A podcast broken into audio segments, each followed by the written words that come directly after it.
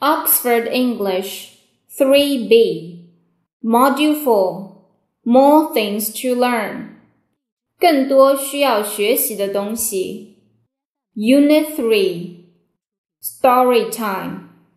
故事时间词汇 Own 自己的 Houses 房子的复数形式 Hooray 太棒了！Wolf，狼；boil，煮沸、煮开；chimney，烟囱；afraid，害怕的；be afraid of，对什么什么感到害怕。